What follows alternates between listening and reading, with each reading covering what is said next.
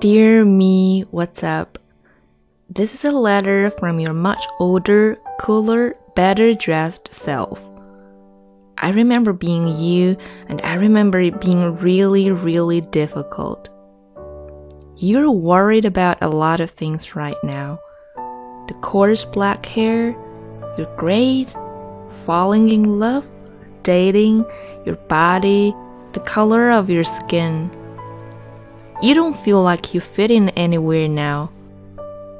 There was this one really mean girl who would just bully you constantly.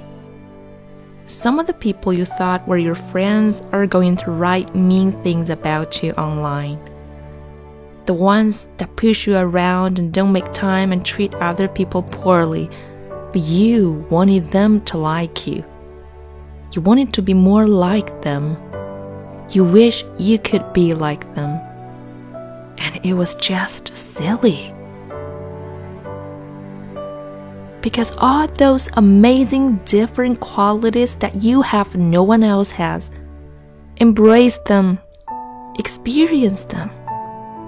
Don't follow the crowd and be who you want to be. Stop trying so hard to be someone you are not.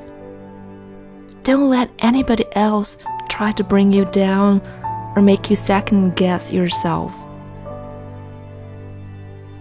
Stay who you are. It's okay to be different. It doesn't make you a bad person there's not one person on the face of the planet who can replace you. You're gonna meet a version of yourself that you never knew existed. So don't stress out too much about how you look or how cool you are. I mean, look at you now. You're a huge weirdo. You're so different. People kinda like you to go ahead and mess up big. Failure's not the end of the world. Don't be afraid to being afraid. Just be strong and be confident. You are good enough. You always have been. You've got lots of energy. You're bursting with life. And you can achieve whatever you want.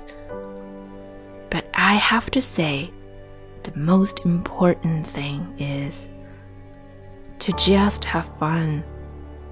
Don't forget to laugh, even with your bracelets. Confidence is the key. You're unique, you're great, you're magical. You will make yourself proud one day.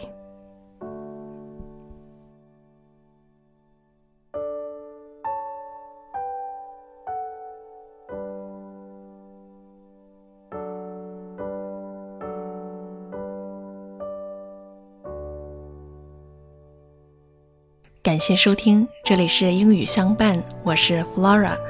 聆听更多英语美文，请关注“英语相伴”公众号，等你哦。